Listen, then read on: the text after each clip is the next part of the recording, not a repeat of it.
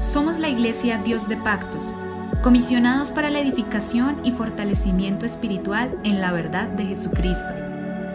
Encuentra más información y contáctanos a través de Facebook, Instagram y YouTube como arroba IPUIC Dios de Pactos.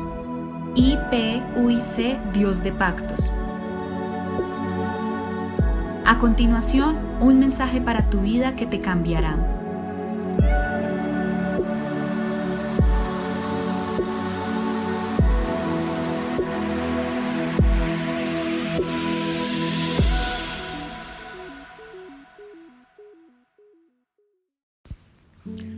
El Señor Jesucristo les bendiga.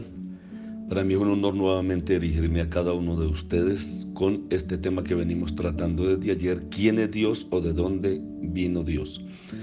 Nuestro tema eh, o nuestro eh, texto base Jeremías capítulo número 20, pero hoy quiero eh, referirme por un momento algo bien importante que nos habla el profeta Isaías en el capítulo número 46, verso 1 y 2, donde él dice, se postró Bel, se, abatió Nebo sus imágenes fueron puestas sobre bestias, sobre animales de carga.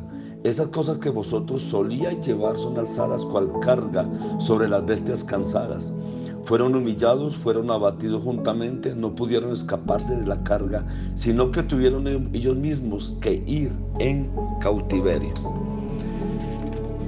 Esta es una parte bien importante porque vemos un cuadro donde Bel y Nebo eran dioses babilónicos. El pueblo los adoraba y recibían el respeto que solo un dios merece. O sea, le rendían tributo, le llevaban saumerio, le rendían adoración, tenían sus propios sacerdotes para la adoración a esos dios. Pero un día, en medio de todo ese paganismo que se movía en la nación, surgió una crisis nacional. El enemigo con su lanza golpea las puertas de la ciudad y entonces ocurre lo que si no fuera trágico sería muy cómico.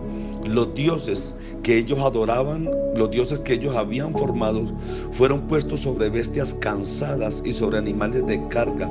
Fueron humillados, fueron abatidos juntamente. No pudieron escaparse de la carga, sino que tuvieron ellos mismos que ir en cautiverio. El Dios que los debería cargar a ellos, ellos lo tuvieron que cargar. El Dios que deberían de dirigirlo a ellos, ellos lo tuvieron que dirigir. Dioses en cautiverio, inútiles, dioses sordos, ciegos, mudos, muertos. En el momento de la crisis, ellos mismos huyen sobre bestias de carga y lejos de salvar a quienes le adoraban, los que le adoraban tienen que ser los salvadores de sus propios dioses. No es doloroso que muchos seres humanos viven adorando a dioses que son como Bel, que son como Nebo, dioses que tienen que cargar, dioses que tienen que limpiar, dioses que tienen que eh, eh, llevar para todo lugar. ¿A qué se debe tanta frustración en momentos de crisis? Tanto hombre y tanta mujer carentes de reservas espirituales, tanta religiosidad inútil. A esto mismo, son personas que han estructurado su religiosidad sobre la base que les brinda un Dios sin raíz histórica, creado por su propia imaginación y cuando la imaginación se debilita, su Dios huye porque también se ha debilitado.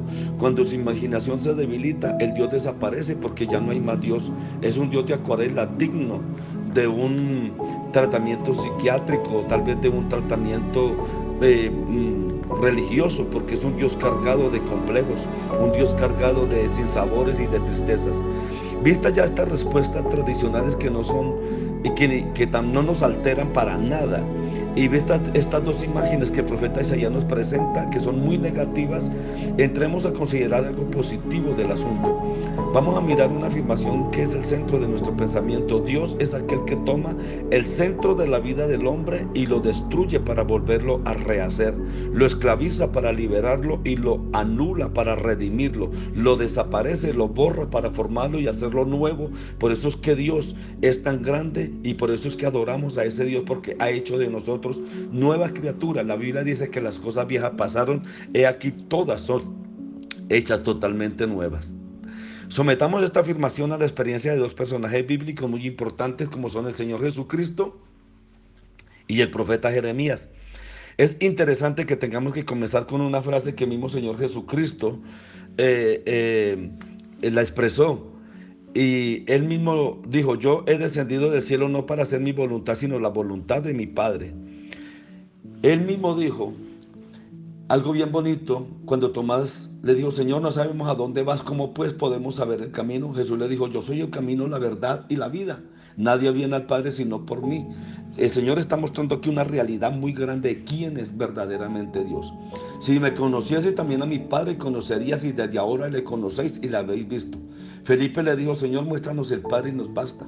Jesús le dijo, tanto tiempo hace que estoy con vosotros y no me has conocido, Felipe. El que me ha visto a mí ha visto al Padre. ¿Cómo pues dices tú, muéstranos al Padre? ¿No crees que yo soy en el Padre y el Padre en mí? Las palabras que yo os hablo no las hablo por mi propia cuenta, sino que el Padre que mora en mí, Él hace las obras. Creedme que yo soy en el Padre y el Padre en mí. De otra manera, créeme por las mismas obras. De cierto, de cierto digo, el que en mí cree, las obras que yo hago, Él las hará también y aún mayores porque yo voy al Padre. Son textos poderosos. En Juan capítulo 8, verso 58 dice Jesús, en verdad os digo, antes que Abraham fuese yo soy. Juan 10, 30. Jesús le respondió, yo y el Padre uno somos. Entonces los judíos volvieron a tomar piedras para apedrearle. Jesús le dio la respuesta, muchas buenas obras he mostrado de mi Padre, por cual de ella me queréis apedrear. Los judíos respondieron diciendo, por buena obra no te apedreamos, sino por blasfemia, porque tú siendo hombre te haces igual a Dios. En Juan 14, 6 y 7 Jesús le dijo, yo, yo soy el camino, la verdad y la vida, nadie viene al Padre sino por mí. Son textos que nos están mostrando quién es verdaderamente Dios, quién es este Dios tan poderoso. Y en el capítulo 20 de Jeremías, que es uno de los más humanos y dramáticos de toda la Biblia, en su centro aparece un hombre en rebeldía frente a Dios y a su vocación, en rebeldía frente al llamamiento, en rebeldía frente a un ministerio y se expresa con frases que hacen sólido el dolor.